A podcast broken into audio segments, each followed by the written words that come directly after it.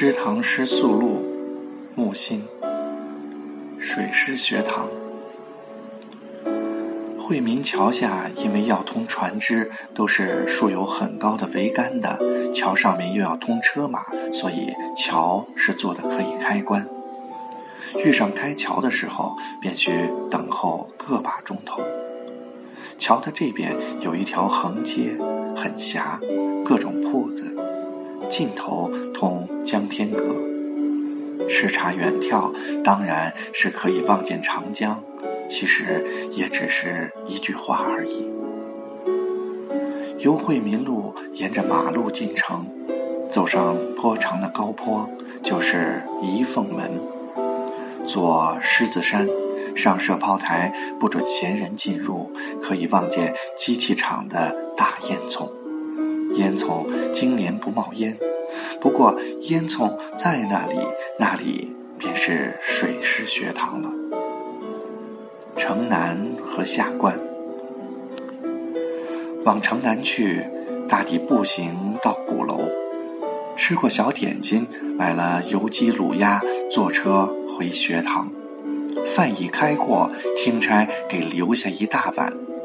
开水泡之，佐以鸡鸭，刚好吃得又饱又香。若是逛下关，可以步行来回，到江边一转，看人们上下水轮船，在一家镇江扬州茶馆吃几个素包子，不过需在上午才行。新生和低级班的学生喜欢穿着糙衣，总是夸式的意思。我辈则改于长衫，有点倚老卖老，或者世故健身，觉得和光同尘，行动比较方便。吃点心，路过各处码头，轮船必要停泊，客货上上下下，各路商贩都受食物，不过大抵以食品为主。护航道上的糕团实在难以为怀，糯米粉、精米粉蒸成的，浙江遍省都有，嘉兴、苏州也有，到南京就没有了。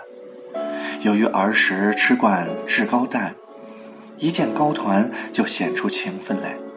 鲁迅也是喜爱糕团的，见鲁迅先生爱吃糕团，更觉可亲可敬。世界大同。